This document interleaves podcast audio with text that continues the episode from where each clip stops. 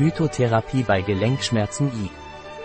Die Entzündung trägt zusätzlich zu den damit verbundenen Symptomen, die sie selbst hat, Schmerzen, zur Verschlechterung anderer Erkrankungen bei. Verschiedene Pflanzen werden seit Jahrhunderten zur Behandlung von Schmerzen und Entzündungen eingesetzt. Heute wissen wir, dass die Wirkstoffe dieser Pflanzen in der Lage sind, die beiden Hauptwege für den Metabolismus entzündungsfördernder Substanzen zu hemmen oder zu modulieren, den Cyclooxygenaseweg und den 5-Hydrozygenaseweg, wodurch sie zur Verringerung der Entzündung beitragen. Orale Phytova Api Curcuma Curcuma alonga ist eine von vielen Pflanzen, die seit Jahrhunderten für therapeutische Zwecke verwendet werden, insbesondere in der traditionellen indischen Medizin. Kurkuma enthält gelbe Farbstoffe namens Curcuminoide, Curcumin, Demethoxycurcumin und Bisdemethoxycurcumin. Es enthält auch ätherische Öle mit Sesquiterpenen und Monoterpenderivaten, wenn auch in geringerem Umfang. Es enthält auch Stärke, deren Hauptbestandteil Arabigogalactane sind. Aber seine entzündungshemmende, antioxidative und antidegenerative Wirkung ist auf Curcuminoide zurückzuführen. In den letzten Jahren gab es viele internationale Studien, die diese therapeutische Wirkung belegen. Gelenkschmerzen und Steifheit sind von großem Interesse.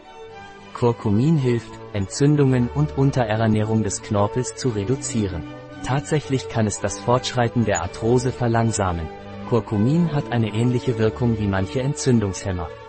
Moduliert Entzündungen und Schmerzen auf folgende Weise.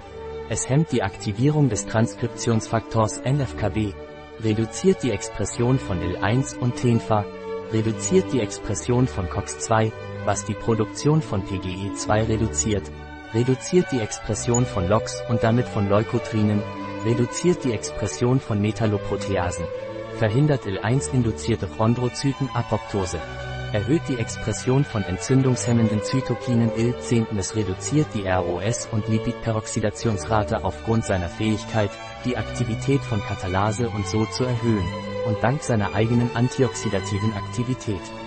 Obwohl bekannt ist, dass Curcumin das wichtigste aktive Molekül in Curcuma ist, ist es wichtig, es vollständig zu konsumieren und nicht nur einen seiner bioaktiven Inhaltsstoffe, da es am besten wirkt, wenn alle seine bioaktiven Elemente vorhanden sind. Dies geschieht in vielen natürlichen Verbindungen. Curcuma kann auch topisch verwendet werden, obwohl es viel seltener vorkommt und die Studien viel weniger schlüssig sind.